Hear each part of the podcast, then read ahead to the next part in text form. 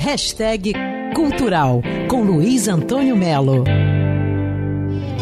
Se você quiser. A coleção O Livro do Disco da editora carioca Cobogó vai muito bem, obrigado. A ideia é espetacular. Livros que contam a história de discos. Como o disco foi gravado, qual foi a inspiração, o que, que o autor quis, os livros são muito práticos, a escrita é bem rápida e lá você encontra, por exemplo, como foi feito Milton Nascimento e Loborges, O Clube da Esquina. Meu nome é.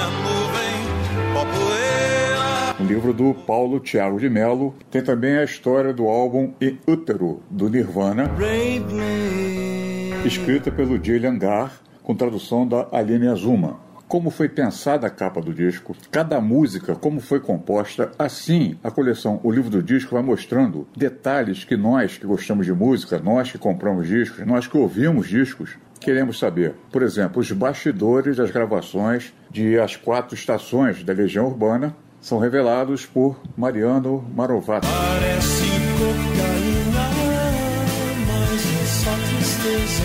A diferença entre o que Jimi Hendrix pensou em fazer e conseguiu fazer no álbum Electric Leyland, o John Perry conta com tradução da Julia some kind of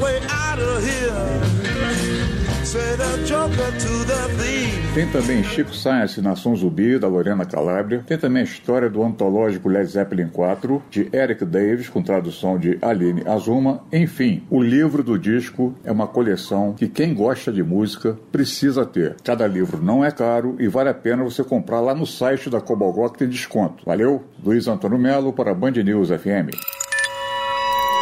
Quer ouvir essa coluna novamente? É só procurar nas plataformas de streaming de áudio. Conheça mais dos podcasts da Band News FM Rio.